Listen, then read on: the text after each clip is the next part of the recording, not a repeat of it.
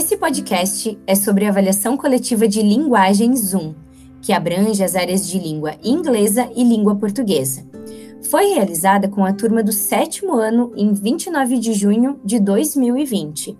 Eu sou a professora Michele, Pro de Língua Portuguesa, e estamos aqui com a Lara Nicole e a Sofia Lopes, representantes da turma do sétimo ano. Bom dia, meninas! Bom dia! Tudo bem com vocês? Sim.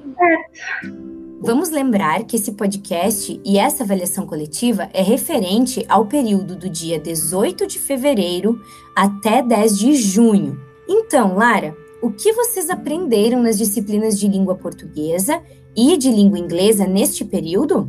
Nós aprendemos a conjugar os verbos em ambas as disciplinas, aprendemos o past simple e o simple present, aprendemos a utilizar os quatro porquês em LP, nós também aprendemos os tempos verbais no modo indicativo e estudamos a, o conteúdo da série Gramatiquês no livro.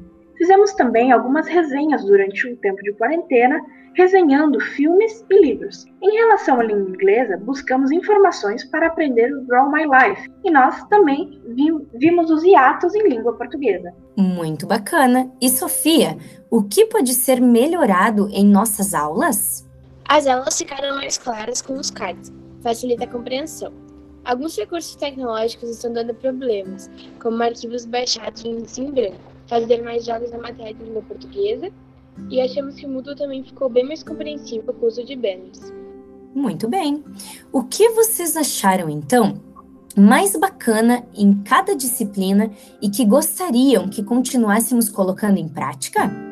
Em língua inglesa, a divisão entre dois grupos no período da biblioteca foi uma boa ideia, mas poderia ser mais organizada, pois o grupo que ficou no tatame ficou com dificuldades e gerou uma certa bagunça. Usar o Kahoot em mais algumas disciplinas, escrever sobre assuntos que gostamos, a série Gramatiquês nos ajudou muito nos estudos, pois na sala no Meet, muitas vezes não conseguimos tirar todas as nossas dúvidas e os vídeos ficam sempre disponíveis. Uhum, muito legal. Então, Sophie, quais foram os conteúdos que geraram mais dificuldades? Alguns colegas tinham dificuldade na pronúncia das palavras em inglês, e os colegas deram dicas. Baixar aplicativos de letras de música para praticar e também conversar em inglês. Sozinho também vale. Ah, é verdade. Concordo. E o que não pode faltar, então, na organização dos estudos online na área de língua inglesa e de língua portuguesa? Não pode faltar aplicativos para usar nos temas, como o Duolingo. Não podem fa faltar exercícios orais. Não deixar de olhar o planner e também não podem faltar os post-its.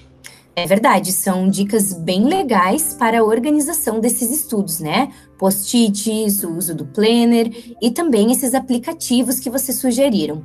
Muito bem, meninas, então é isso. Obrigada pela participação de vocês e até mais. Tchau!